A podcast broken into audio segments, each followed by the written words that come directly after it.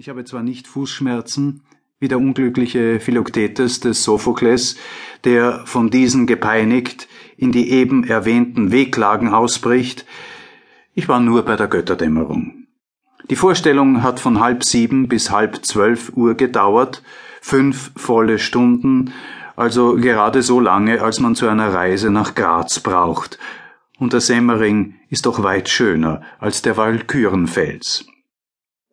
Die Leitmotive des Rädergerassels und des Lokomotivschnaubens sind auch nicht monotoner als das Schmiedemotiv und das Was weiß ich Motiv und das während der Fahrt immer wiederkehrende Rückwärts, fertig des Zugführers gehört wenigstens zur Sache, während das ewige Hin- und Herfragen in der Götterdämmerung höchst abgeschmackt und überflüssig ist.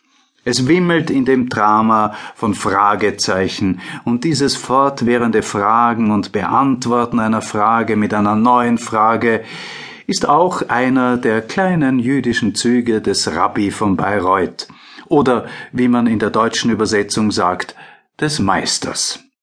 Fast sämtliche Szenen des Vorspiels sowie des ersten und zweiten Aktes beginnen gleich mit einer Frage, und im letzten Akte werden noch immer zwei Szenen mit einer solchen eröffnet. Das erste Wort, das im Vorspiele fällt, ist schon eine Frage. Welch Licht leuchtet dort? fragt die erste Norn. Darauf fragt sofort die zweite Norn, dämmert der Tag schon auf?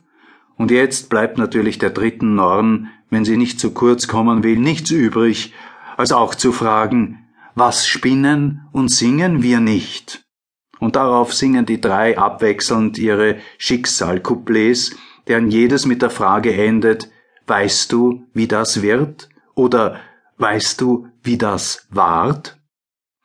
Anfangs lässt sich das noch ertragen, später stimmt es den Zuhörer heiter, namentlich wenn die Fragen recht komisch sind, äh, so zum Beispiel wenn der beschränkte Gunther, sobald der Vorhang in die Höhe gegangen ist, seinem Halbbruder Hagen die köstliche Frage vorlegt, sitz ich herrlich am Rhein?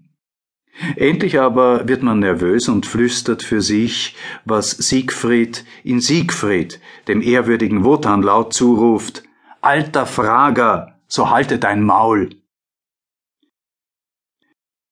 Mit der Götterdämmerung hat man endlich den Ring der Nibelungen überstanden, diese langwierige Edda-Travestie, in der statt der bedeutungsvollen Sage ausgeklügelte Alfanzereien, statt des Wunderbaren das Widersprechende, statt der Kraft die Rohheit,